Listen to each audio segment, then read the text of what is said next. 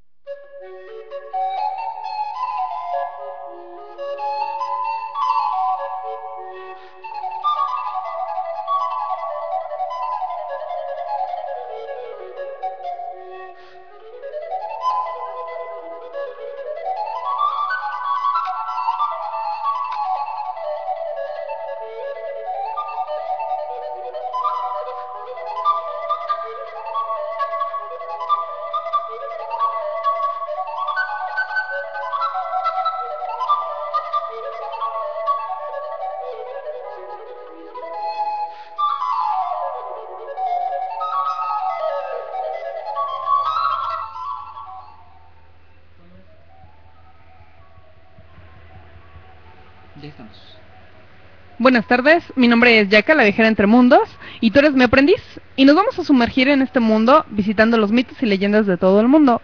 Además, vamos a tener un especial en este programa, Horacio Franco, un especial músico relacionado con la flauta de pico. Nos va a hablar de sus experiencias y de sus anécdotas acerca de este de esta gran profesión que es eh, ser un intérprete. ¿Cómo estás? Buenas Pues, tardes. Muy buenas tardes a todo el auditorio de RBP Radio y a ti, Yaka, y a Cristian. Gracias por esta invitación tan espléndida, en la cual me honra mucho estar con ustedes, de, de verdad. Muchas gracias por, la por, por haber aceptado la invitación. No, gracias a ustedes. Bien, pues buenos, buenas tardes, querida Salamandra. Así es, muy buenas tardes, muy buenas noches, queridos webescuchas. Estamos en Hilos de Buena Tinta, estamos de manteles largos porque contamos con la grata presencia de Horacio Franco, este que es el máximo intérprete de flauta en la actualidad eh, en nuestro país, en, flauta dulce.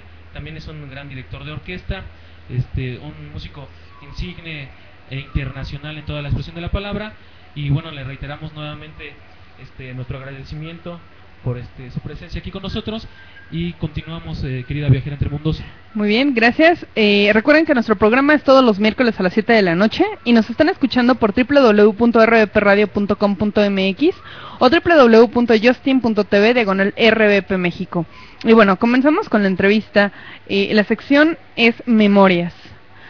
Platícame de tu niñez. Eh, ¿Cuándo decidiste ser músico? Decidí ser músico cuando por primera vez en el primer año de secundaria, el maestro de música, yo tenía unos días de haber entrado a la secundaria primer año, en la secundaria 35 que está en Coyoacán, el maestro de música nos llamó a oír a una compañera, Claudia Aguirre, a quien le debo realmente el ser músico. Esta niña tocaba el piano, era de mi salón. Y yo cuando la oí tocar, yo me senté a un ladito de ella, tocaba una sonata de Mozart. Ella estudiaba con Héctor Rojas, un pianista de muy, muy, de muy buen nombre aquí en México. Y la oí tocar y yo dije, yo quiero hacer esto. Yo me enamoré perdidamente de la música. Y fue ahí donde decidí realmente que eso era lo que me gustaba. Pero además tuve otra fortuna enorme, que fue la de que yo ya, con la flauta que nos enseñaban en la escuela, que es la misma flauta que sigo tocando, la flauta de pico, yo sabía que tenía mucha facilidad y me gustó desde el primer momento en que la toqué, que me la dieron, la compré en la papelería, la flauta Yamaha, la de plástico, y me gustó y, y- y me encantó y aparte pude con ella. Entonces, imagínense que tuve la fortuna enorme de tener dos cosas que son fundamentales para hacer cualquier profesión en este mundo. Que te guste algo y que lo puedas hacer. De nada te sirve que puedas hacer una cosa si no te gusta y de nada te sirve que te guste si no puedes. Entonces, el, la, lo principal de esta vida para encontrar un éxito en la profesión que quieres es esas dos cosas, que te guste y que puedas con ella. Yo supe desde el principio que me encantaba y que podía con ella. Entonces a partir de ahí me decidí ser músico y bueno, fue luchar contra Sansón a las patadas durante años contra mis padres para que me dejaran estudiar música, pero a final de cuentas hice lo que se me dio la gana y pude en un momento no revelarme a lo, a lo a la mala, sino finalmente seguir mi voz, mi, mi camino para poder en un momento hacer lo que a mí me gustaba. Genial. Y sabemos que te fuiste a estudiar al extranjero. Eh, ¿Por qué? ¿Qué, ofreciones, ¿Qué opciones te ofrecía el extranjero a comparación de México? Bueno, aquí no me ofrecía ninguna opción para estudiar la flauta de pico profesionalmente. Yo entré al conservatorio paralelamente al tercer año de secundaria y cuando vi que no daban flauta dulce porque no era un instrumento que estaba contemplado dentro de los planes de estudio de las carreras del conservatorio, que es la escuela profesional de música, eh, eh, donde vas a estudiar ahí y te vuelves músico profesional. Dan pues flauta yo, transversal, ¿cierto? Dan flauta transversal y ya hace, desde hace un buen par de años o un buen número de años dan flauta dulce en la Nacional de Música, donde yo fundé la carrera hace 26 años. Pero finalmente, eh, cuando yo era un adolescente, pues nunca nunca tuve la oportunidad de estudiar con nadie aquí. Y afortunadamente también porque no no pasé por las manos de ninguno de los maestros que daban clase en escuelas. Eh, eh, había había muchos aficionados que tocaban pero no tenían técnica tampoco. Yo necesitaba alguien que me diera una técnica. Entonces ya estando en el conservatorio desde el momento en que entré cuando cumplí 13 años eh, busqué quien me diera, busqué las escuelas en Europa y encontré pues la mejor escuela del mundo en Europa, en Holanda, fundamentalmente era el, el país donde se habían generado hasta en, en, ese entonces, estoy hablando del año 2 conejo, ¿no? Digo, de, de, no, pero bueno, estoy hablando de más de 30 años, eh, pues eh, vi que Holanda era el país indicado para que yo me fuera y ahí fue donde fui a parar grabé un cassette, en aquella época no había CDs obviamente, grabé un cassette, lo mandé en 1980, fue 81, grabé ese cassette y me fui ese mismo año porque fui aceptado en el Conservatorio de Ámsterdam para estudiar allá.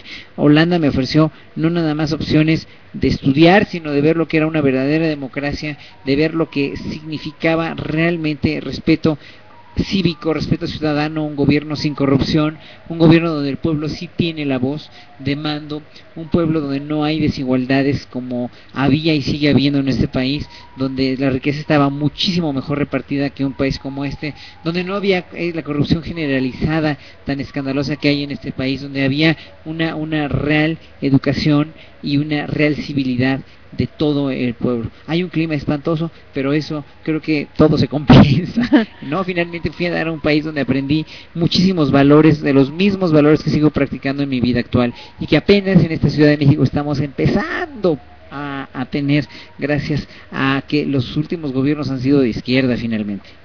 Y ya que seguiste tus sueños, eh, ¿tú qué les recomiendas a los chavos para que hagan lo mismo que tú, para que se esfuercen? En ese sentido, que, que no sean solamente músicos que viven para ganar dinero. No, mira, lo que pasa es que el, el, el, dinero en la vida no te da la felicidad y uno no es un ser humano para ganar dinero, uno es un ser humano para ser feliz primero que nada y para vivir de lo que uno hace decorosamente, decentemente.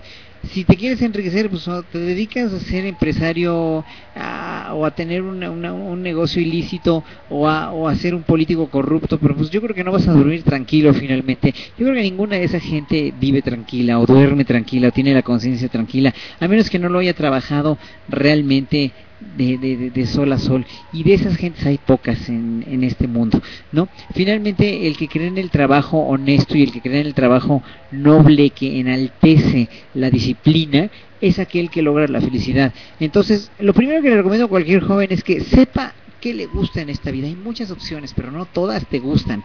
¿Y qué te queda en esta vida? Hay muchas opciones, pero no todas te quedan, no todas no para todas esas opciones tienes facilidad. Entonces lo importante es que tú te des cuenta para qué sirves, qué te gusta y qué puedes hacer.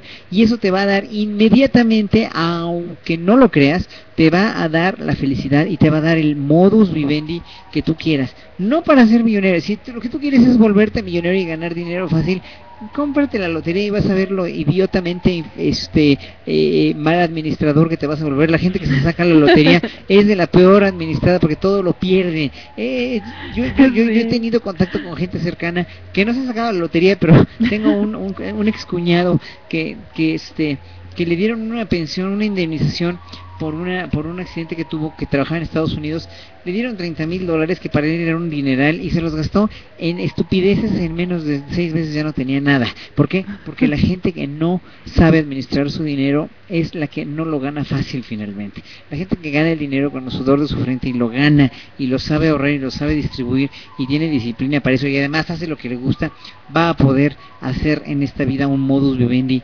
decente un modus de, un modus vivendi trascendente y donde la felicidad sea tu principal objetivo. Ok, ¿soñaste algún día con grabar tus propios CDs, dar autógrafos, ser el número uno?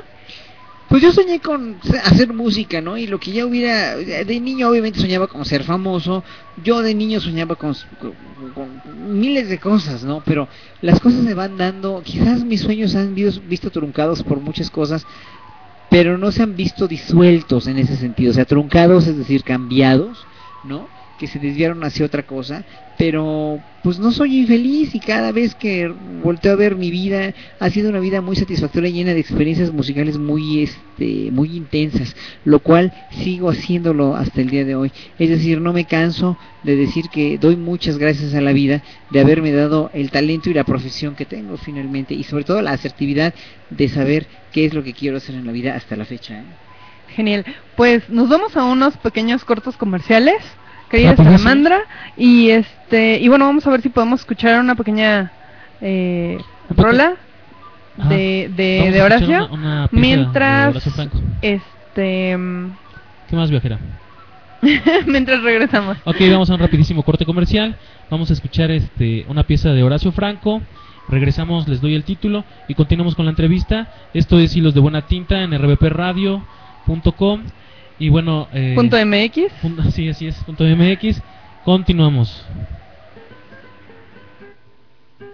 RBP Radio, abriendo espacio.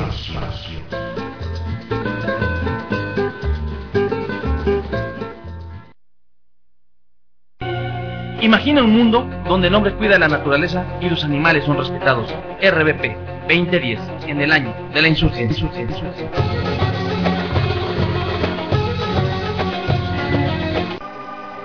Está buenísimo, no te despegues, regresamos.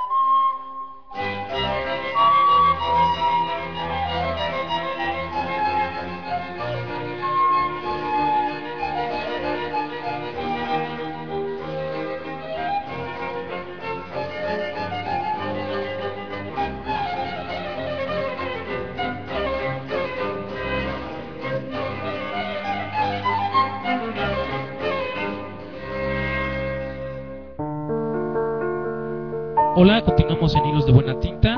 Estamos hoy, como les comentaba, de manteles largos. Estamos con Horacio Franco, flautista. Eh, y bueno, les comentamos que pueden visitarlo y, y dejarle todo tipo de comentarios y también ver sus conciertos, este, todo su calendario en www.horaciofranco.com. También lo pueden visitar a través este, de su Facebook. Eh, también lo, lo pueden checar ahí vía Google para más sencillo por si este, ustedes este, no, no, no les da flojerita este también pueden visitar lo que es el MySpace diagonal Horacio Franco y bueno les anunciamos que Horacio Franco va a tener una intervención el 31 de mayo que ¿a qué horas vas a estar este Horacio No me preguntes porque no sé, lo tienen que ver en mi página, pero creo que es a las 8 Ok. de la noche o a las 7. Claro, Eh, el, el horario está como de 7 a 9 de la noche, ¿sí? Lo pueden checar con más detalle en su página. Va a ser esto en República de Cuba número 49, Centro Histórico, entre República de Chile y Allende. Esto es el sexto Festival de Improvisación 2011 de Danza Contemporánea de Cabaret. ¿Sí? Sí. Y tengo que anunciar otra cosa. ¿eh? Claro, claro, por favor, adelante. Me llevó ayer mi gran amigo José Rivera, el director de La Cebra, y me invitó a hacer un, un happening ahí en la UNAM, que la comunidad gay va a tomar la UNAM, según él. Eh, Va a ser un evento, él coordinando un evento de, de arte gay, de arte hecho por, por homosexuales y lesbianas y minorías sexuales, de las cuales formo yo parte. Orgullosamente. Pues que también eh, somos normal, cuates. normal, fíjate que, pues sí, orgullosamente soy mexicano, soy gay, soy Claro. clase mediero, soy flautista, soy todo, o sea que ya para mí el ser gay ya no tiene nada que ver, ¿eh? pero todavía hay que enarbolar muchas cosas por la, por la, por- en pro de la diversidad, sobre todo por la educación Exacto. de la gente. De veras que mucha gente muy conservadora, sobre todo en el interior de provincia, pues nos sigue viendo como si fuéramos este o no nada más en el interior, sino muy conservador aquí, ¿no? Sigue viendo todo esto como un gran estigma y un gran este un gran un gran pecado y cómo curarnos y cómo eh, este, digo, evidentemente eso en todo el mundo, ¿eh? O sea, eso no va no va a acabar ni en 100 años, pero hay que contribuir a la educación de la gente. Bueno, entonces nos repites así. Va a ser en la UNAM el viernes 27 Sí, en la viernes. UNAM, a- a- a- ahí junto a la sala Miguel Covarrubias hay un espacio Ujú. nuevo, un foro nuevo, Ujú. que, que va a empezar desde las 5 de la tarde, me parece, este evento. Yo voy a tocar como a las 8 de la noche. Ah, perfecto. Genial, Ok. entonces para que entren a la página de la UNAM y se informen sobre los demás eventos y bueno, pues estén ahí desde tempranito y se avienten Claro. todo este rollo cultural. Y así rapidísimo, este, también les comentamos a todos nuestros queridos web escuchas, a todos nuestros queridos escuchas de AM, este, el concierto en Opus 94.5, sí, va a estar Horacio Franco en la flauta, Asaf Korlstein, violonchelo, Santiago Álvarez en el clavecín. Esto es por el 25 aniversario de Opus 94.5. Esto se ubica en Mayorazgo número 83, Colonia Choco, código postal 33030, entre Avenida Universidad y Avenida Cuauhtémoc. La entrada es libre y bueno, pueden este llegar tempranito. Esto va a ser igual de las 7 a las 8 de la noche y van a tener este el gustazo de escuchar a Horacio Franco y también anunciamos su concierto esto va a ser el primero de junio, ¿eh, compañeros? Eh, su concierto en Tabasco, que va a ser el jueves 2 de junio, de las 20 a las 9.30 horas. Va a ser este el maestro Horacio Franco en la flauta, eh, Asaf Korlstein en el violonchelo, Santiago Álvarez en el clavecín. Va a ser este mestaje- perdón, Mestizajes No Hispanos, que es este el último disco de Horacio Franco. Y va a ser esto en Avenida Carlos Pellicer sin número, zona SICOM. Y también me parece, la entrada va a ser gratuita, Horacio. Me parece que sí. Parece que sí va a ser la entrada gratuita. Entonces, bueno, es un, un gustazo y un gran privilegio este contar con su presencia. Y continuamos este con nuestro programa. Le cedo la palabra a nuestra querida viajera ante mundos. Genial, compren el disco, oigan, chavos, este Mestizajes Novohispanos de Horacio Franco. Está muy muy chido, la verdad, escúchenlo. Eh, vamos a poner unas cuantas rolas en el programa, así que este no se lo pierdan. Y platícanos, eh, Horacio, eh, un poco sobre la vida de un músico. ¿Cómo es? ¿Es muy demandante? La vida de un músico es tan demandante como la vida de un médico, la vida de un comunicador de radio como ustedes, de un profesor, o sea, todo depende cómo lo quieres hacer. Si, es, si quieres ser un médico exitoso y bueno, si quieres ser un comunicador dedicado, si quieres ser un, un, incluso un empleado de cualquier dependencia dedicado es tan demandante como eso. Es decir, no, la, la música, la música es un arte, por lo cual te da mucha satisfacción hacerla, satisfacción y gusto y placer si tú quieres. Pero pues todas las ocupaciones deberían ser así, ¿no? Finalmente, creo que estamos en esta vida para ser feliz. Sí es demandante porque te, te, te- o sea, no naces siendo músico, no naces, aunque tengas todo el talento del mundo, si no lo trabajas, no sirve para nada. Y ese trabajo es el que a mucha gente le cuesta mucho trabajo resolver en la vida. Entonces, eh, eh, yo tuve la fortuna desde niño de tener una mamá bastante castrante que me inculcó mucho la disciplina, por lo cual se lo agradezco mucho. Hasta el momento en que murió se lo agradecí y después todavía se lo sigo agradeciendo. Pero, pero finalmente eso me marcó también para mucho de mis estudios en Holanda, donde me apliqué enorme y tremendamente para ser un estudiante pues des- destacado y haber ah, hecho lo que pude hacer como estudiante en Holanda y luego llegar a México y hacer una carrera que me ha costado mucho sostener porque mi carrera no la he comprado ni con tráfico de influencias, ni siendo hijo de papi, ni siendo hijo de nadie, como muchas carreras en este país se han comprado y siguen comprando y se seguirán comprando. Con- no con aquí nada más, en todo el trabajo. Perdón por la- con puro y honesto trabajo por la Pues la verdad sí, ¿eh? O sea, O sea, sinceramente. y, y le gusta quien le guste le cuesta quien le cueste. En este país, de veras, muchas carreras se han hecho por tráfico de influencias, lo cual es verdaderamente escandaloso y vergonzoso. Claro, y una, una pregunta, Horacio. Este, ¿Qué es eso de cum laude? Con honores. Ah, ok.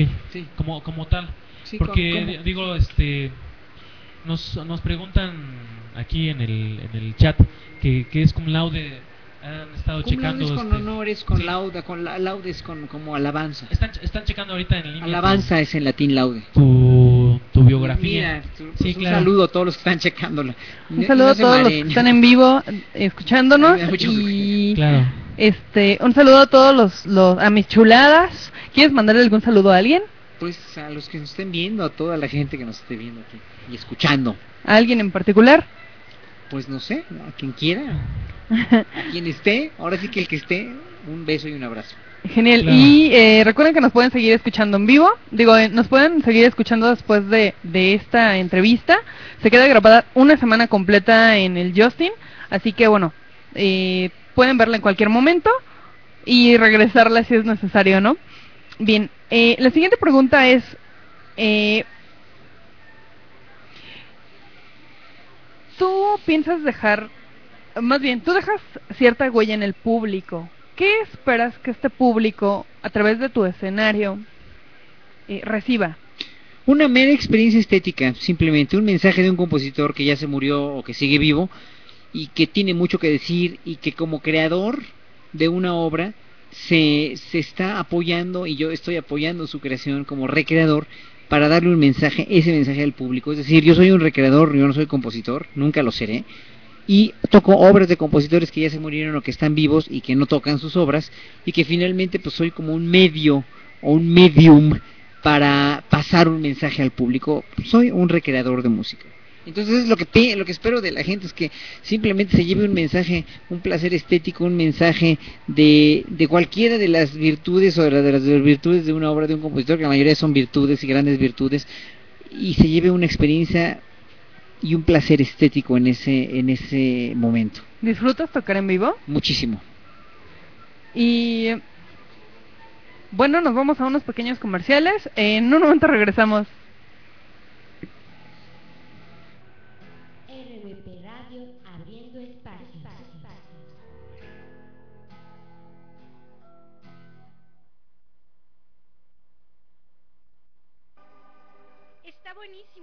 Despegues, regresamos.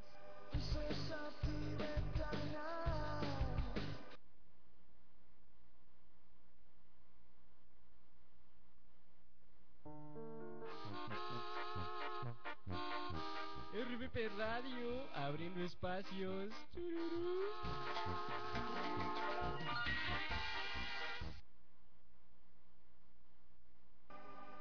Está buenísimo, no te despegues, regresamos.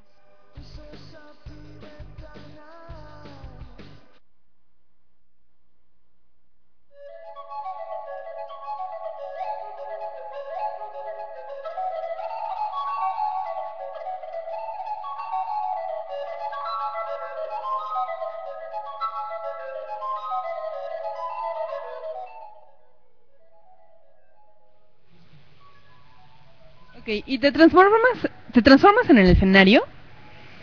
¿O sigue siendo el mismo? Ah, ¿Sí? Sí, sí. Ajá. ¿Ya? ¿Ya estamos? Sí, Ah, ya bueno. estamos.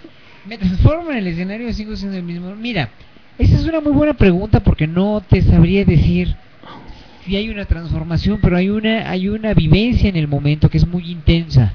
Y si eso implica una transformación, sí es una transformación. Si eso es una un tipo de actuación, sí es un tipo de actuación, pero sigo siendo yo. O sea, el actor sigue siendo el actor, pero está interpretando un papel, yo estoy interpretando un papel musical finalmente. Entonces, eh, esa es una muy buena pregunta que habría que en un momento dado sí eh, reflexionar, porque muchos colegas músicos que tocan en orquesta son simplemente reproductores de música, yo no. Yo soy un recreador, como te vuelvo a decir, soy recreador. Recreo la obra y le doy vida. Yo no nada más toco notas musicales, ¿no? Hay muchos músicos que por desgracia en todo el mundo ¿eh? se han dedicado única y exclusivamente a seguir instrucciones en una partitura y son muy buenos, muy buenos músicos y son muy puntuales al tocar lo que tocan, muy exactos, muy accurate, como dicen en inglés, que es asertivo, muy perfectos, pero eso no es para mí nada más hacer música. Hacer música es tener una vivencia, como Sentirla, tener una ¿no? vivencia eh, con la actuación, sentirla precisamente. Ok, vamos a paisajes. Eh, ¿Es igualmente apreciado un músico en Europa que aquí en México? Tú que has viajado y, y has conocido tantos escenarios. Sí, claro que sí. Aquí en Europa, en México y en China es lo mismo, en Japón, en Malasia, donde he tocado en África, es lo mismo. La cuestión es que es que hay gente, que- o hay públicos que están más formados y que tienen más tradición y más costumbre de escuchar música de todo tipo, música clásica. Pero el público de música clásica en todo el mundo o en los países donde más costumbre tienen es un público bastante consumado, bastante poco sorpresivo, dijéramos, que no se deje sorprender tan fácil, que es un público pues muy obviamente ya mayor y en México el público es mucho más joven y más con mucha capacidad de asombro, es lo que me gusta del público de México o de lugares como hace dos años estuve en Zanzíbar y en, en este estuve ahí en este Kenia, en Nairobi, y es un público muy virgen y maravilloso, pero eh, para mí la gente es gente y no me importa si son güeritos canosos europeos o, o canadienses este flemáticos o ingleses sangrones este eh, muy educados o la gente o vieneses total absolutamente estirados o, mexicanos totalmente relajados y vírgenes en un en una plaza pública. Publi- el la gente es gente y le- hay que darle el mismo mensaje de sabiduría de amor de lo que quieras de concupiscencia de sexo de, de, emociones recónditas de, de, de emociones a flor de piel de lo que sea que tiene la música de los compositores como Bach, Vivaldi o lo- cualquiera que esté interpretando. Es decir el, el, la música es un lenguaje universal y si tú tratas de ese lenguaje universal destinarlo solamente a la gente que sabe de música pues estás totalmente frito porque la gente que sabe de música únicamente somos los músicos los que tenemos obligación de saber de música somos los músicos. Mucha gente que es villamelona o que son amantes de la música no saben de música no saben realmente los elementos que están ahí en la música técnicos eh, acústicos eh, físicos de la misma música no los conocen, hombre, y se sabrán de qué de qué color eran los calzones de los hijos de Bach, pero no te pueden decir qué es el efecto que hace un acorde de dominante segunda inversión en, en tal momento de la pasión según San Mateo de Bach, porque no la conocen. Saber de música sabemos nosotros, los músicos que hacemos la música, que estamos en el asador, los compositores deben saber de su música, deben conocer su música. Pero finalmente el público la siente y esa eso es lo que La importa parte del importante. Claro. ¿Y qué diferencia sientes al tocar en el Palacio de Bellas Artes o en el Alcázar, después de lo que nos acabas de decir? la, la emoción es la misma ¿eh? nada más que obviamente cambia el entorno acústico eh, de uno a otro pero pero incluso cuando toco al aire libre es mucho más difícil porque desgraciadamente me han puesto a, toc- a tocar mucho al aire libre y la flauta dulce es el único instrumento que de veras es- se, se, se, se, se queda en un blackout, se queda sordo cuando le da el aire. Esa es la desgracia, entonces me tengo que voltear para todos lados. Genial. Y em, la música de de cámara, la música clásica, la música barroca, ¿por qué la tocas? ¿Por qué la escoges digo, el público que te escucha ya es un público universal. Ya no es nada más un cierto tipo de gente, porque eres un gran artista, ¿no? No, pues gracias. Entonces, ¿por qué acercar este tipo de música a la gente, al público? Porque es la música que está, que está, que queda en la flauta nada más.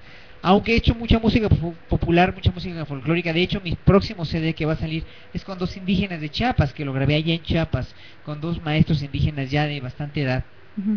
Pero toco la música barroca, toco la música de bajo de Vivaldi o de Telemann, porque es la música que es más idiomática para, el- para ese instrumento. Ahora, la música clásica la gente tiene que entender, los chavos tienen que entender.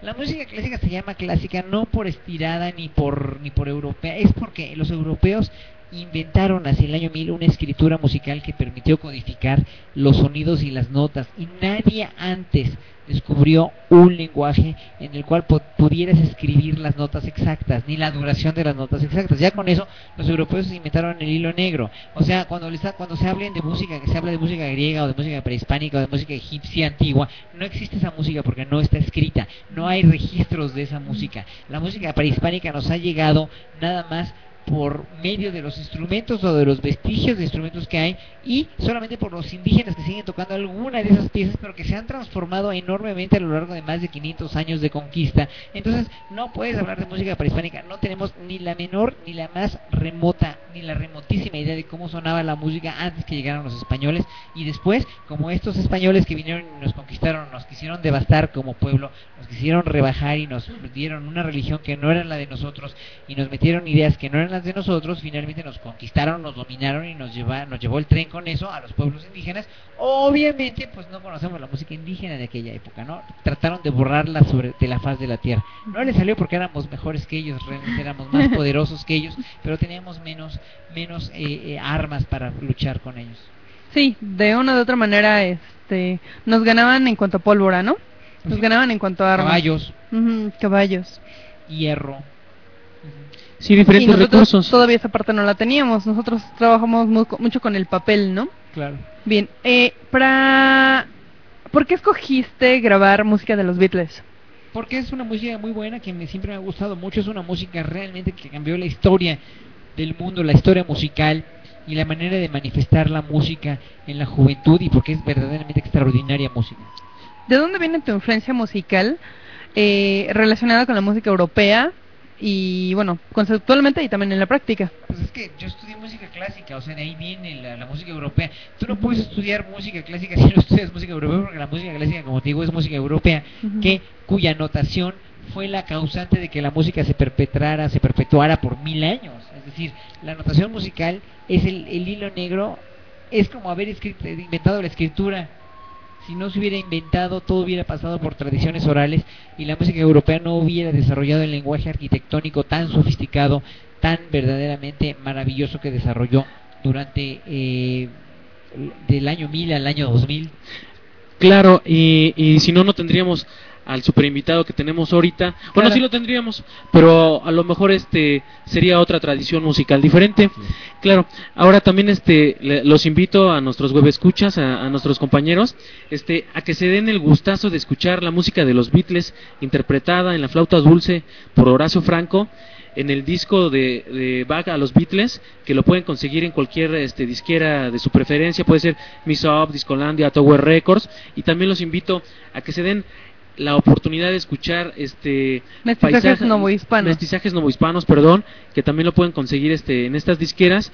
Es un muy buen disco, está muy bonito, es muy padre y este y bueno, los invitamos a que lo compren y también este bueno, yo me atrevería aquí este a hacerle una solicitud de, de fan a, a Horacio, que en este caso yo se lo diría así, eh, maestro Horacio Franco, no hay modo de que este una clasecita o algo, Claro, ¿Sí se puede? O unos tips o Contáctame, cómo no. Le- Claro. Y bueno, vamos a unos cortes comerciales rapidísimo y regresamos con esta grata entrevista. Los que estamos de pie, antes de que amanezca. Alcemos la voz. Los que dejamos jirones de piel trabajando nuestra tierra, construyendo un futuro para nuestra gente. Alcemos la voz. Los que dejamos nuestra tierra, pero no olvidamos nuestras raíces. Alcemos la voz, las mujeres que lloramos al ver perdida nuestra patria ante el narcotráfico. Alcemos la voz los padres que sustentamos a nuestras familias, porque eso es lo valioso de nuestra historia. Alcemos la voz todos los mexicanos, porque somos hijos de la raza que no se arrodilla ante nadie y ante nada. Alcemos la voz todos, porque amamos a México. Porque juntos somos más. RBP 2010, en el año de la insurgencia.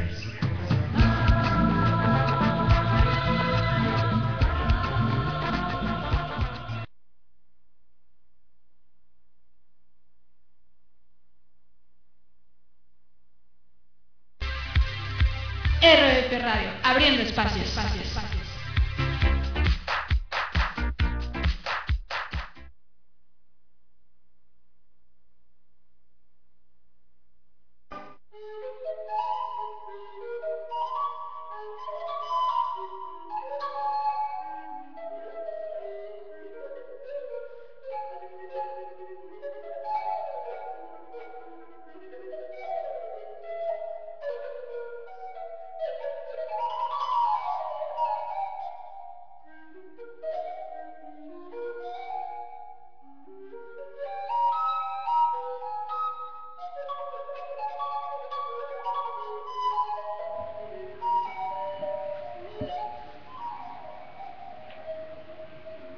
Bien, pues estamos de- vuelta en Hilos de Buena Tinta. Yo soy Jaca, la viajera entre mundos, y tenemos a Horacio Franco en cabina, en vivo y a todo color. Mándenle saludos. Este, recuerden que tenemos un chat para que nos estén mandando sus preguntas. También manden sus, sus, sus comentarios y eh, no se olviden de revisar la página web y el Twitter, ¿verdad? De Horacio Franco. Sí, lo que es este www.horaciofranco.com, este Horacio Franco vía MySpace y Horacio Franco vía este Twitter. Y bueno, este como saben ustedes esto de, de subir videos eh, y todo esto de YouTube pues eh, tiene un gran auge y bueno los chavitos son muy adeptos este a entrar a, a YouTube y te han visto Horacio este en, en pequeños videos en los conciertos didácticos y en tus conciertos que has tenido en diferentes lados. Y precisamente un, un compañerito de secundaria no- nos preguntó a mí me preguntó en lo personal qué es eso de la de la chiripiorca ese ese movimiento que haces así rapidísimo este pues para donde mueves tu pierna hacia la flauta o viceversa No, muevo la flauta hacia la pierna porque el, el orificio de hasta abajo, es decir, el orificio donde está la salida de aire, el, el, el, el- último, no el, no el de acá, sino el de la salida del aire, es una, se, se logra una, un sonido, una posición con ese que lo tienes que tapar y destapar con la pierna. Nada más es el, el acto de acercar, la, la, la- es una digitación realmente, que no es digitación, sino lo haces con la pierna, pues. Claro, bueno, entonces ahí está la respuesta para Benja, que nos está escuchando, nos está viendo. Un saludo a Benja, muy te, manda- te manda un saludo y este y pues así es Benja, bueno, que sabemos que nos estás escuchando, está aquí chateando con nosotros, quedado- es parte de lo que es la técnica de, de la flauta. Exactamente. Así es. Eh, tu respuesta. Sí, así es. Continuamos, este querida viajera entre eh, mundos. hacer una pregunta acerca del manuscrito de... Ah, sí, lo que es de tu trabajo en cuanto a la recuperación de la música antigua mexicana, lo, lo que es de los archivos que recuperaste de la Catedral Metropolitana y realizaste una interpretación de esas partituras. Pero yo no soy investigador, no, no, no hay que confundir. Yo soy músico, yo soy intérprete y yo nunca me he metido a los archivos a investigar. Eso lo hace un musicólogo, que tampoco puede, no tiene que, digo, muy pocos son los que tocan. En ese sentido, a mí me prestaron esos manuscritos que desgraciadamente resultaron ser un fiasco. Esos manuscritos, es un manuscrito que está en la Catedral Metropolitana y no tiene frontispicio, es decir, no tiene las primeras páginas. Le faltan las primeras páginas y no se sabe de quién eran, no se sabe. Era música instrumental y era un orgullo tener esa música instrumental porque pensaba la gente y pensábamos todos los músicos y musicólogos que eh, era música instrumental mexicana. ¿Por qué? Por la simple deducción que estaban ahí, esos manuscritos estaban en el, en el, en el archivo de la Catedral Metropolitana.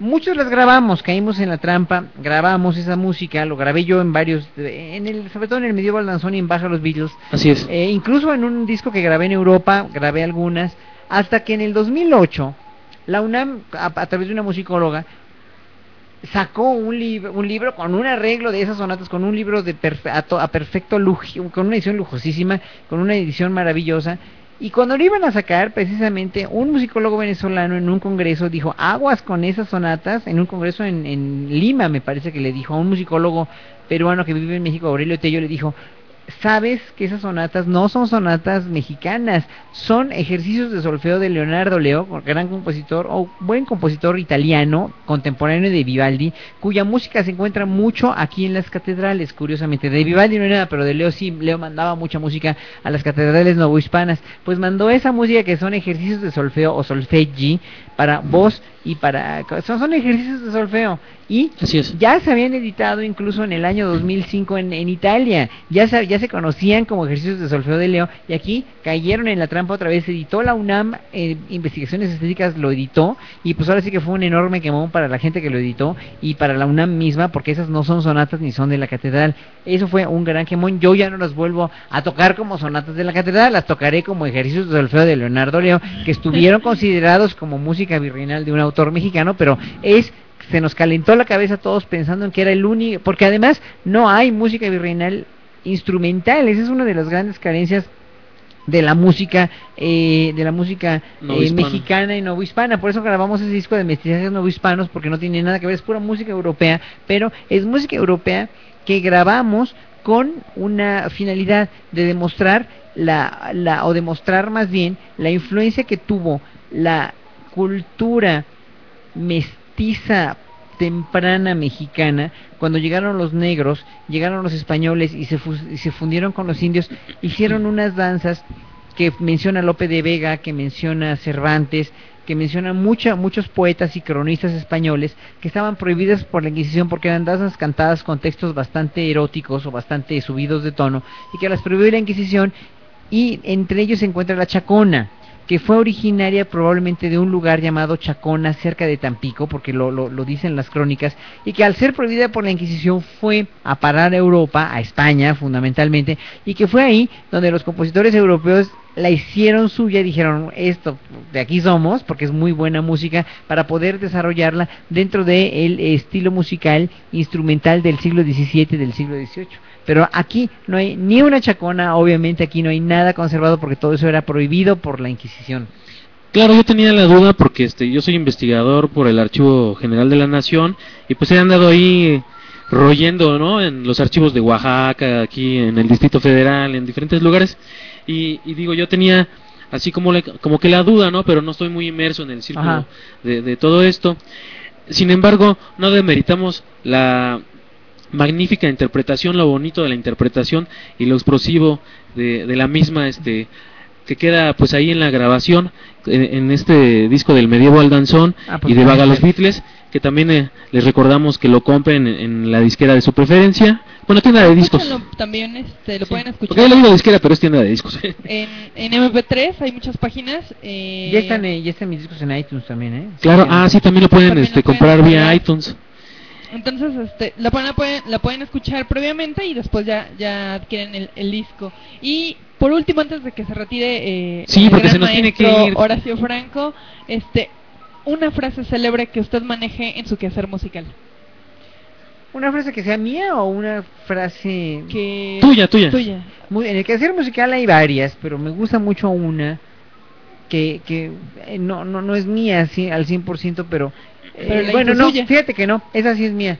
Yo lo digo y lo voy a decir con todas sus palabras. En México el talento es directamente proporcional a la hueva de la gente. Mientras más talentosos, más huevones somos. Y eso es muy cierto. El talento en México es proporcional a la hueva. Y eso es porque hay muy poco nivel de exigencia en nosotros mismos y en, y en los ambientes mismos. No en todos, obviamente. Necesitas tener un muy buen maestro, en la música o en cualquier otro en cualquier otra disciplina necesita haber un nivel de competencia donde las carreras no se compren con dinero, ni con prebendas, ni con tráfico de influencias, donde la, realmente la gente tenga la misma igualdad de oportunidades. Este país ya se lo llevó el carajo, según yo de veras, de en muchos aspectos, porque la repartición de riqueza es tan mala, porque la, la, la, la repartición de riqueza pésima en unas cuantas manos concentrada la, la, la, mayoría del dinero en este país, y no nada más es el dinero, la educación, la comida, la, la, la, la, la, la posibilidad de oportunidades. Eso está muy mal repartido. México, yo siempre he dicho, México vive, y ese es un dicho mío, que lo voy a patentar. México es una sociedad de castas de closet. Vivimos en el closet en una sociedad de castas donde si eres pobre o eres indígena te va a costar el cuádruple de trabajo que si eres el hijo de un potentado. Y eso desgraciadamente, eh, pero yo conozco hijos de potentados que han trabajado mucho ahí, que son verdaderamente gentes excepcionales y esos me merecen todo el respeto, pero son excepciones que confirman la regla. Cuando en este país, cuando en este país pues es que también es un término despectivo para, para, para los chavos, ¿eh? No hay que decirles ninis. Los ninis son, es gente que no tiene, no ha tenido la oportunidad de desarrollarse propiciamente en un país donde no se le reconoce al mexicano su prioridad social de destacar en un país que es suyo, porque no nos han hecho, no nos han hecho creer que este país es nuestro. Mientras no tengamos la premisa de que México es nuestro país y que podemos transformarlo, pero siempre y cuando se nos den las oportunidades para transformarlo, nunca vamos a hacer nada por este país. La cosa es más grave de lo que parece, ¿eh? es más grave y es más, está enfundada en, en, en muchas cuestiones sociales que no me tocan a mí en este programa ahorita porque no hay tiempo ya, pero pero cuando a mí me entrevistan me gusta mucho que me pregunten de las cuestiones sociales, porque desgraciadamente solamente a los escritores se les pregunta qué es lo que piensan de la política de ese país, y creo que un músico como yo tiene mucho que decir en la cuestión social, en la cuestión de la igualdad de oportunidades, en la cuestión de la corrupción, de la falta de educación que hay en este pueblo.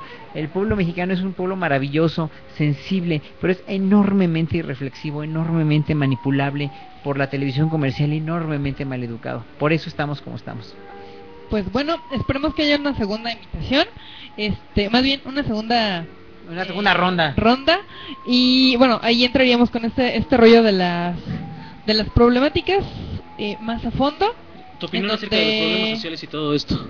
Hablaríamos también del calentamiento global y bueno, algunas otras situaciones acerca de la de la corrupción en México y de y de um, la forma en cómo vives este México actual. Entonces, muchas gracias por gracias tu a ustedes. por tu Muchas visita. gracias por esta entrevista maravillosa. Saben que los aprecio mucho, que valoro mucho el esfuerzo que están haciendo, que hace RBP Radio por transmitir programas de calidad hechos por gente joven como ustedes, hechos por gente valiosa que, que, que realmente tendrían que tener las oportunidades igual en todos los medios de comunicación, abiertos o no abiertos.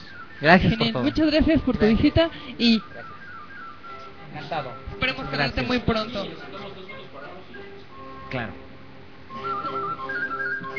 Pues,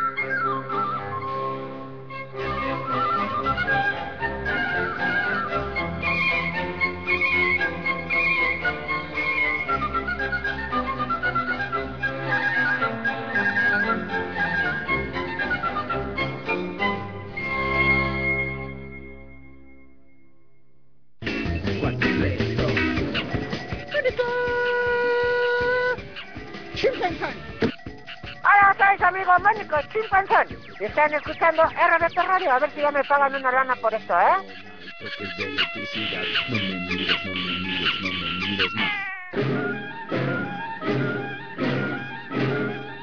¿Qué tal amigos? Los saluda el Hijo del Santo y envío un saludo a mis amigos de RBE Radio.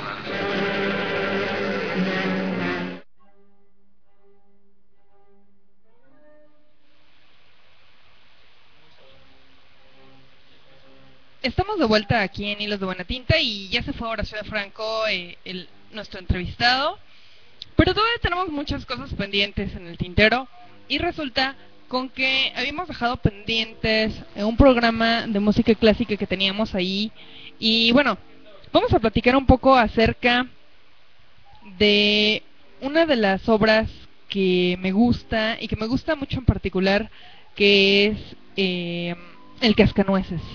The Nutcracker, el Vals de las Flores de Tchaikovsky, es eh, pues un, cuento muy lindo que habla de de una muchacha, bueno, de hecho es una niña, una niña y este que sueña, sueña eh, con el cascanueces y bueno, Comenzamos. La historia tiene lugar en Alemania, en 1850, en la casa del respetable juez Strambaum, quien junto a su esposa tiene dos hijos, Clara y Fritz. En la víspera de Navidad, el juez ofrece una fiesta a los que están invitados, y las familias más respetables de Nuremberg, así como el excéntrico padrino de Clara, Herr Dosselmeyer, asiste a la reunión con su sobrino Daniel. Dosselmeyer es genial digo, él es, eh, le gusta arreglar cosas y, bueno, vaya, es eh, fabricante de relojes y fantásticos juguetes mecánicos. También es mago. Entonces, pues lo invitan a la fiesta y la idea era divertir a los niños porque le gusta inventar bailes alegres y eh, bueno, además de los trucos. Entonces los niños se divierten mucho. La fiesta de los Stalbaum cuando llega, le lleva a Clarita un regalo especial. Este regalo es un cascanueces, un soldadito de madera que sirve para romper las nueces, ya saben, con su con su quijada, ¿no? Obviamente a Clara le encantó el cascanueces y más porque era de su padrino, así que sus primos empezaron a molestarla, incluso intentaron rompérselo. Yo creo que les dio coraje o algo así. Y entonces Dosselmeyer interviene, se enoja, lo recompone porque ya lo habían aventado y este, se lo devuelve a Clara. Pero bueno, Clara estaba así como triste y dijo, bueno, ¿qué hago, no? Y entonces este, ya no quiso jugar con los niños y em, se va a un rincón a dormir. La idea es que empieza ahí su fabuloso sueño. Ella estaba escondida detrás del árbol de Navidad y quería recuperar a su muñeco cascanueces. Pero resulta con que al principio se encuentra con que la casa del salón, donde está el, bueno, el salón principal, está lleno de ratones gigantes. Y Drosselmeyer aparece en el sueño por acto de magia desaparece el mobiliario, hace crecer el árbol de Navidad a un tamaño gigantesco y después lo transforma al muñeco cascanueces a tamaño real. Y a los soldaditos de Fritz los, los trabaja como un pelotón. Entonces, pues la niña estaba así como de ¿qué está pasando, no? En eso empieza la pelea entre los ratones y los soldados de madera. El cascanueces este es el que empieza a liderar la pelea Clara le ayuda a ganar la batalla utilizando una de sus zapatillas eh, que se la lanza al rey de los ratones, quien cae derrotado. Y al final de la, de la contienda, Drosselmeyer convierte el salón en un bosque invernal en donde Clara y el cascanueces, transformado ahora en un apuesto príncipe, bailan juntos con los copos, la reina, el rey de las, de las nieves. Y bueno, es genial, ¿no? Pero ese es el acto nada más. Primero, el acto segundo, Clara y el príncipe Cascanueces continúan su viaje por el mundo del ensueño. Se despiden del reino de las nieves, siguen su camino por el río de la limonada hasta llegar al reino de las golosinas, donde la reina de los dulces los espera con un agasajo en su honor, en donde varios bailarines de distintas partes del mundo bailan para ellos. Ya sabes, o sea, eh, lo importante era recibir a los a los importantes, ¿verdad? Y bueno, finalmente el mundo de Clara se desvanece, se despierta y se da cuenta de que todo había sido un sueño, empieza a buscar, ya saben, el príncipe azul, a, al cascanueces y dice, bueno, ¿qué pasó? Y entonces eh, sus padres se van a buscarla para que salga al portón porque ya se va a despedir su padrino Drosselmeyer. Y eh, resulta que cuando voltea Daniel, que es el, el sobrino de Drosselmeyer, cuando voltea se da cuenta que Daniel es el príncipe azul del, del sueño de Clarita, ¿no? Y eh, se trataba de que el padrino pues ya no tenía mucho tiempo para despedirse porque tenía que regresar rápido a su taller de relojes y muñecos y este y bueno es una interesante historia véanla en, caricatura véanla en, en bueno léanla en cuento y si se pueden dar la oportunidad también de este ver la, la película. Ya dije la película. Eh, pues es impresionante. Y también lo más importante es que pueden verla en vivo en el teatro pueden ir a escuchar El Cascanueces de Tchaikovsky. Bellas Artes eh, lo presenta cada año, así que no hay como mucho problema. Y bueno, para algunas personas que tienen este descuento, algunos maestros, pueden entrar con 70% de descuento con su credencial de la SEP. Y bueno, los chavos, eh, la verdad no sé si reciban algún descuento, pero vale la pena ir a verla. Por ahora nos vamos a unos cortes comerciales. Claro. Recuerden que tuvimos ahí a Horacio Franco y dejamos sus datos de contacto, por favor, querida Salamandra. Sí, así es. Este, estuvo el maestro Horacio Franco, que es uno de los mejores flautistas del mundo. A- así le gusta a él, este, que lo digamos, pero aquí en México sabemos que es el mejor flautista del mundo, el mejor flautista del país y aparte, este, activista de los derechos humanos, de los derechos, este, en general del colectivo LGBT, de los derechos gay, este, una gran persona. Y bueno, pueden visitar su página, es www.horaciofranco.com. Ahí viene su calendario de actividades, imágenes, contactos, todo esto. Y bueno, también les recordamos que visiten ah, nuestra página que es este http dos puntos diagonal diagonal hilos de buena tinta punto blogspot.com Olvídense del HTTP y del www. Nada más es hilosdebuenatinta.blogspot.com. RBP Radio, lo más alto de la web. Sorry, aquí es un, un problemita de, de la salamandra, perdón.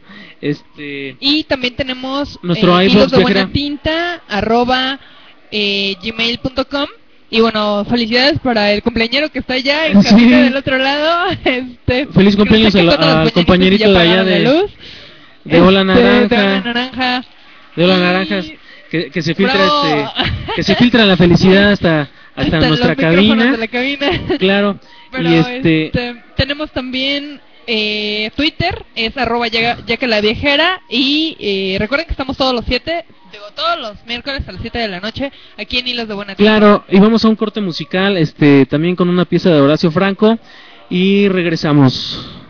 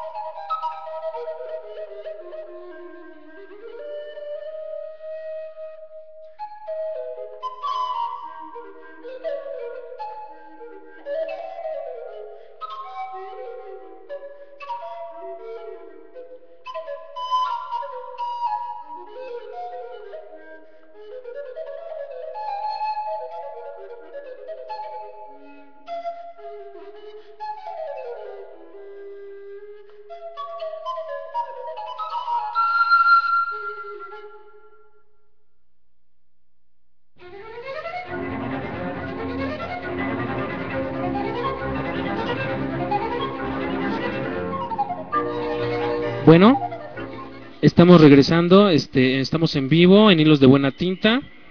Estamos regresando. Tenemos aquí unos pequeños asuntos con los micrófonos. Este, le cedo la palabra a la viajera.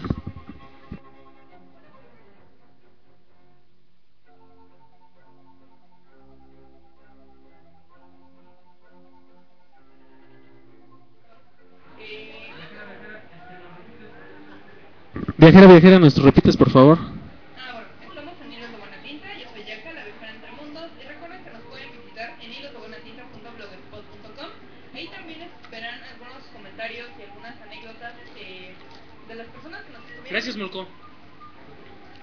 Ya se va nuestro compañero Molco, que también este tiene un programa allá en nuestra... Sí.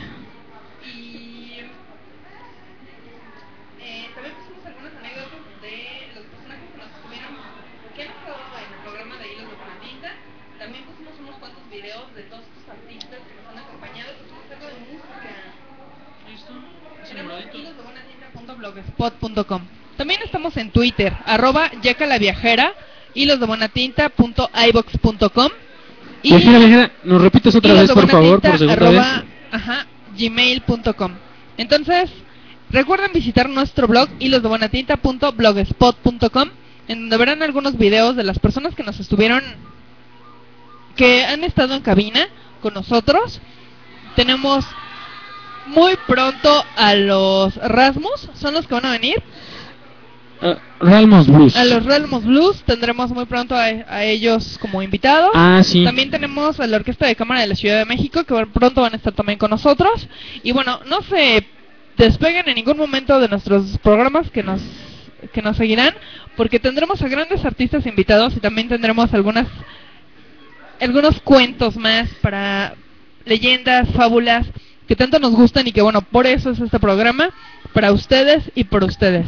Bueno, tú tienes la noticia del día de hoy, ¿cierto? Este sí, también les recordamos a nuestros web escuchas, este que también nos van a, a, a venir a visitar diferentes personalidades, como por ejemplo este el no, neurofisiólogo René Drucker, va a venir el, el chelista Carlos Prieto, va a estar este tentativamente el secretario de Hacienda con nosotros, va a venir la secretaria de, Cultura del Distrito Federal, este diferentes eh, personalidades que van a venir este aquí a platicarnos no tanto de su trabajo, sino de su opinión eh, como mexicanos con respecto a, a, la situación, pues de la cultura, de cómo ven la juventud, qué programas hay, todo esto en sus diferentes áreas de trabajo.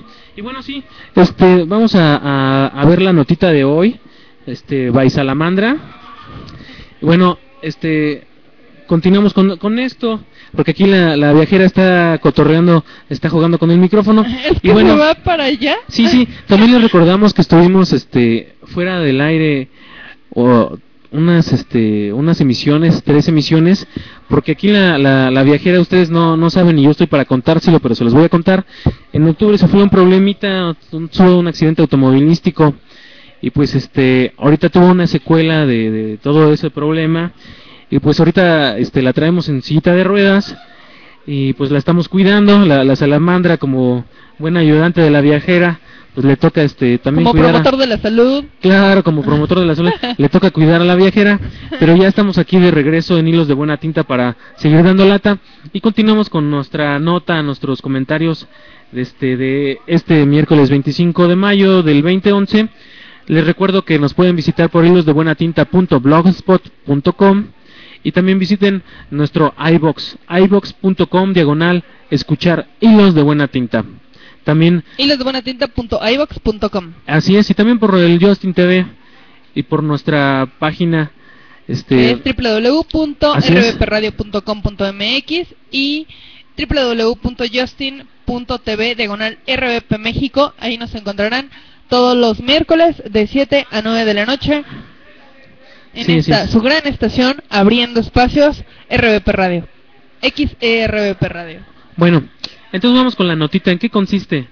Eh, pues es un comentario acerca de lo que es la energía. Como ustedes saben, vivimos en un mundo en donde pues diferentes eh, autoridades, eh, personas industriales no le han quitado al público la perspectiva global de lo que es el consumo de la energía y solo nos ponen así como a primera vista que, que los problemas de energía y cómo usar la energía acontecen por ejemplo en la Ciudad de México solo a gasolina, electricidad, este algunos combustibles, ¿no? que todavía se usan como el carbón este mineral y, y vegetal, pero en general la perspectiva de México en cuanto a la energía es esta. Nosotros tenemos, por ejemplo, lo que es eh, el, el petróleo, ¿no? Que somos una, una potencia productora de petróleo junto con los países de Oriente, este, Venezuela, Lo que le llaman el oro negro. claro, este, y, y algunos yacimientos de Estados Unidos que antes eran de México, ¿verdad? Bueno, entonces nosotros teníamos un, un digamos que el presupuesto, parte, gran parte del grueso del presupuesto para las universidades, las primarias, las secundarias, para la cultura, para la salud del Producto Interno Bruto de México, este corresponde a lo que es el ingreso por las ventas de petróleo. Entonces nosotros tenemos el problema de que el pozo petrolero de Cantarel, que es uno de los pozos petroleros más grandes del mundo, si no es que es el más grande del mundo, si no me falla el dato, este, pues está desde el 2004 ya en caída de producción. Por ejemplo, este, les voy a dar un dato. Este recurso que no es renovable se produce en México aproximadamente 40 mil barriles con más de 800 puntos de extracción. Esto es equivalente al punto de extracción a lo que es el este el pozo petrolero. Esto es en la actualidad, ¿verdad? Pero antes del 2004 no no se ve bien, este hazlo un poco más para atrás, viajera, porque tenemos mucha luz. Este, antes del 2004 se producían este 2 millones de barriles con 200 este puntos de extracción o pozos, es decir, 45% más de producción de lo que hay ahorita actualmente en el 2011. ¿Sí? Entonces, este, nosotros nos estamos enfrentando a que uno de los principales recursos del país que paga nuestra educación en las universidades públicas, se ve un cuadrito blanco nada más, viajera, en las universidades públicas, en las secundarias, en nuestros hospitales, ya sea usted trabajador del IMSS, del ISTE, es pagado por el petróleo. Ahí sí se ve. Entonces, este, nosotros hacemos un llamado a nuestras autoridades, a, a los tomadores de decisiones, a que tengan voluntad política por generar nuevos este, medios de ingreso para pagar todo lo que se tiene que pagar en el país y que, y que no sean todos estos recursos desviados este, por la corrupción, ¿no? Ahora, Porque muchas veces desaparece el dinero del petróleo, quién sabe a dónde se va. Claro, ¿verdad? ¿Quién sabe dónde se va? Hay que preguntarle a nuestros presidentes. Entonces ese es el comentario Y bueno, no es, no eh, es mandado de a la nosotros. gente que lo y, necesita. y lo que queremos decirle es que, por decir para que sepa nuestro público, el 10% de todos los pozos petroleros, como por decir este el, el depósito de, de Cantarel, no, no es equivalente precisamente al mismo. O sea, tenemos aproximadamente 700 pozos de extracción que no equivalen ni siquiera al 10% de lo que fue este Cantarel y es un pozo un megapozo, un mega yacimiento petrolero que está en extinción y que en los próximos 50 años este es probable que ya no lo tengamos y es nuestra principal herramienta económica. Ahora, Una de las principales, claro. claro, como el turismo las y las remesas, ¿verdad? Claro. Las remesas. Este, también tenemos otro asunto, lo que es, eh, también hablando de energía, lo que es la, la energía nuclear. Por ejemplo, nuestro artículo 27, en el párrafo cuarto y sexto, donde narra básicamente lo que es el derecho de la nación al aprovechamiento de los recursos nucleares. Recursos nucleares son los combustibles que existen en el país, porque nosotros tenemos este fuentes de minerales este de explotación nuclear o para fines nucleares. Este pues generar la, para generar la energía y también este artículo de la Constitución este pues promueve la normatización y legislación para propósitos de los recursos nucleares con un índole pacífico. Claro que nosotros ya sabemos lo que el problema que pasó en Japón, nada más se ve un cuadrito blanco viajera, no se puede apreciar. Este, pero después se los vamos a poner este en nuestro blog de hilos de buena tinta, ¿sí? Que le pueden ver hilos de buena tinta.blogspot.com. Entonces, este fíjense lo que pasa con esta legislación. Dice, este, para el uso pacífico de estos recursos que serán de, de índole pacífica y sin embargo excluye a la misma nación del monopolio estatal a las funciones de extracción mineral y producción de energía. Esto está eh, expuesto en el artículo 73, fracción 10. ¿Esto qué quiere decir, queridos este, web escuchas?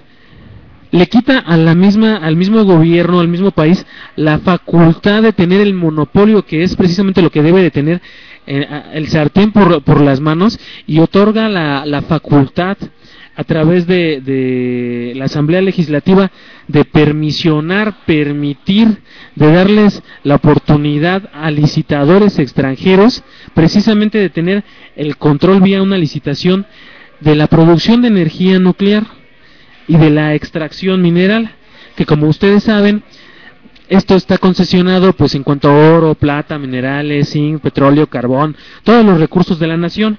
Es decir, Todo que la, por vol- lo que la luchó voluntad, Cárdenas. claro, que la voluntad política de, de los últimos gobernantes desde hace 40 años ha sido permisionar y, y facilitar la, a los extranjeros la este pues el beneficio de, de enriquecerse ellos en a bolsillos privados con recursos que son míos que son tuyos que son de, de, de nuestros compañeros aquí de Ola Naranja de nuestro jefe de los animalitos de la naturaleza de todos. Son recursos mexicanos que se utilizan para enriquecer manos extranjeras.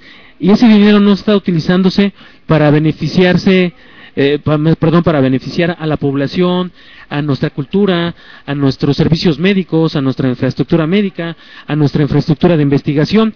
Y día a día... re- Educación, Claro, salud. Sí, sí, y día a día se recorta cada vez más los presupuestos a universidades, a los presupuestos, este, presu- eh, digamos, los presupuestos de recursos al IMSS. Tú lo vives al ISSSTE. diario, ¿verdad, querido Guasamita? Eh, eh, claro, sí, así es, a nuestras universidades, ¿sí?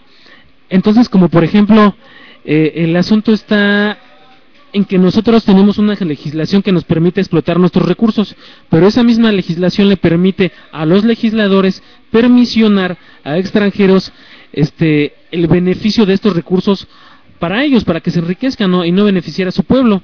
Y entonces resulta que lo que se necesita para generar al hombre más rico del mundo es que le vendan una paraestatal, una buena administración y un presidente que le otorgue la oportunidad.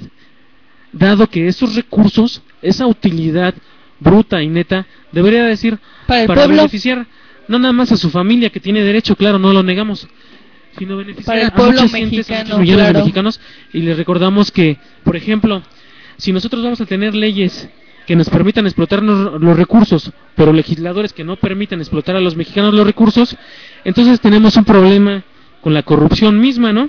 Y este es el asunto. Vamos a recordar que México es el país en donde existen más muertes violentas en el mundo sin estado de guerra. O sea, no es este Corea del Norte, no es Irak, no es Irán, no es Estados Unidos, no es Guatemala.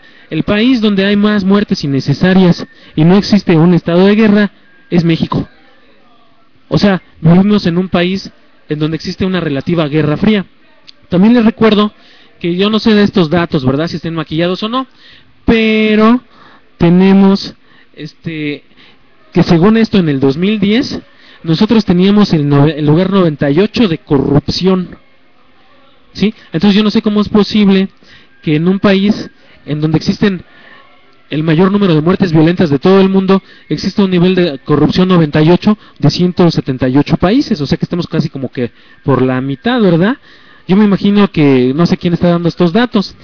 Por ejemplo, en el 2008 teníamos el lugar número 72, ¿no? O sea, cada vez nos acercábamos al primer este, como consultora Mitofsky, este, como la ONU o como con la, la organización este internacional de derechos humanos. Y como hay chistes por ahí, Sí. dicen, cada vez somos los mejores. Cada vez somos los lo peor. mejores, pero en lo peor, así es. Entonces, esta crítica que sí es muy dura, se la hacemos a, a los tomadores de decisiones para que tengan la voluntad política de pues enriquecer a su familia porque tienen derecho, pero tampoco de empobrecer a las demás. Ese es así como que el comentario.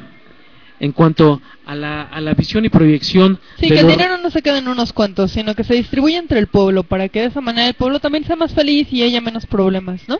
Eh, pues sí, más calidad de vida. Más calidad de vida. Sí, este, entonces ese es el comentario de la salamandra Muchas en este, gracias, en este corte comercial. Salamandra. Nos Así- vamos a un corte comercial y regresamos. Ok, continuemos.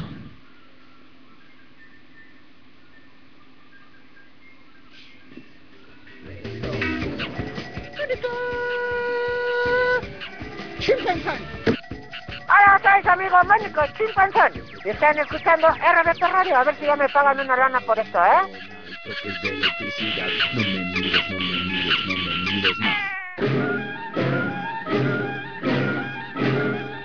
¿Qué tal amigos? Los saluda el Hijo del Santo y envío un saludo a mis amigos de RBP Radio.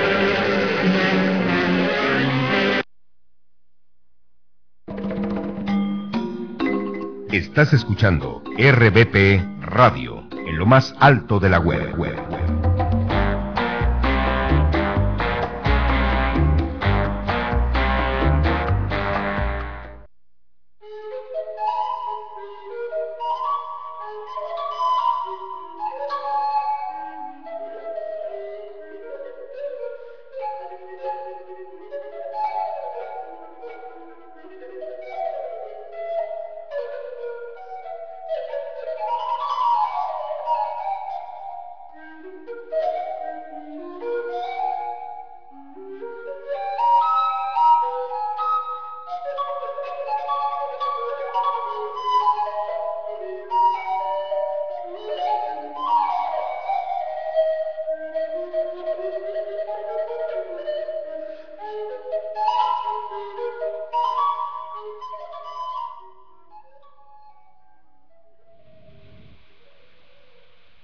Y pues estamos de vuelta en Hilos de Buena Tinta y vamos a hablar, vamos a hablar del aprendiz de brujo de Paul Dukas.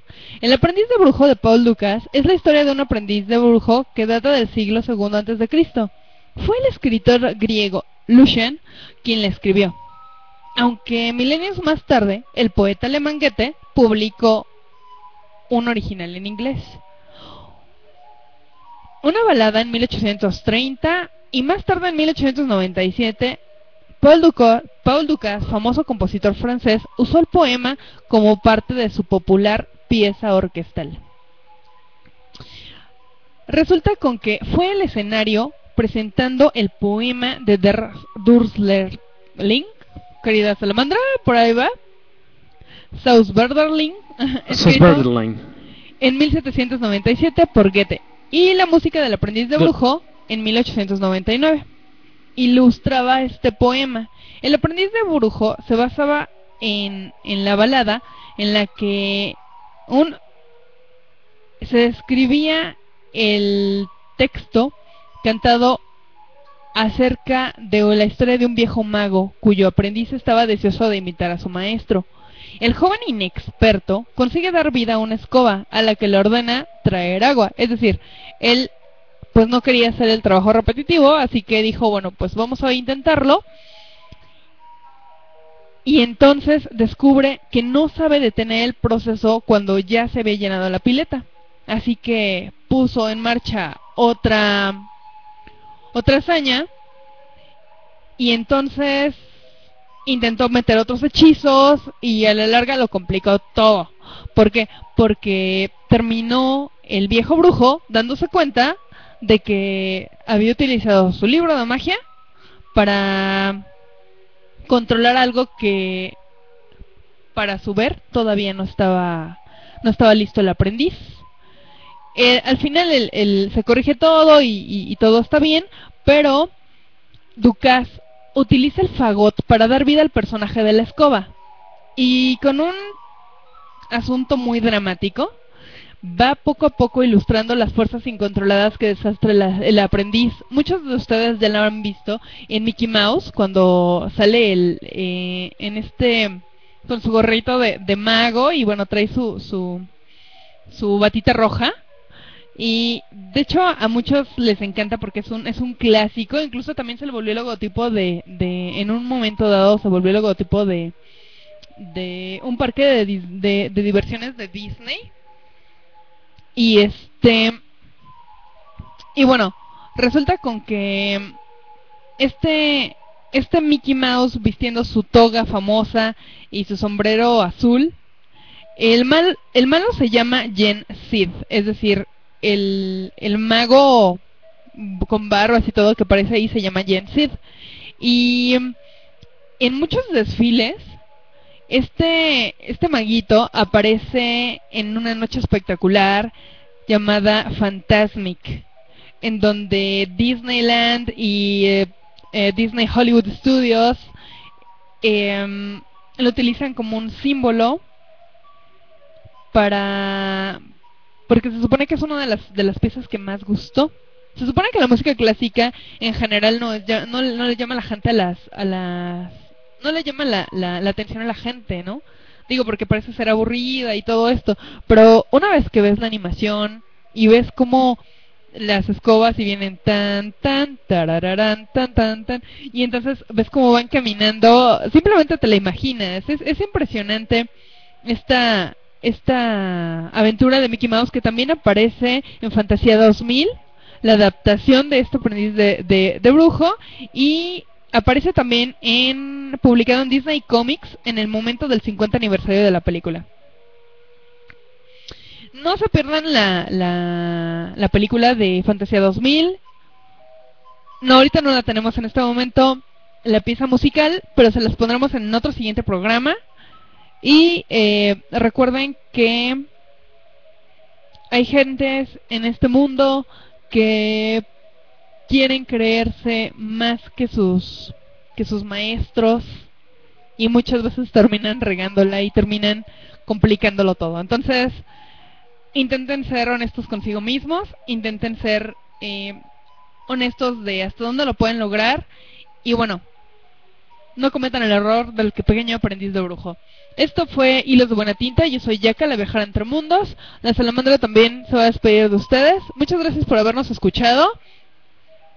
Recuerden escuchar el, el disco de mesti- mestizajes novohispanos y entrar a la página oficial de Horacio Franco. Gracias. Buenas noches.